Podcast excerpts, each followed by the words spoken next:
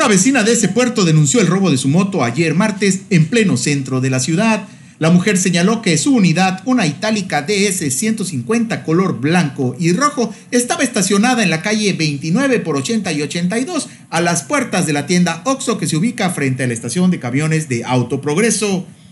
Fue poco después de la una de la tarde que un sujeto, luego de rondar por varios minutos por el lugar, decidió abordar la moto y llevársela con todo y candado. Según varios videos que ya están en poder de la Policía Estatal de Investigación, el sujeto tendría una especie de llave maestra, pues se observa que la utiliza para quitar el candado y luego de varios intentos arrancarla y llevársela.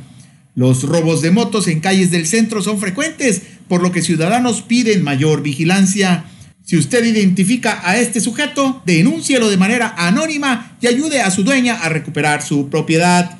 Informando para ti, progresohoy.com.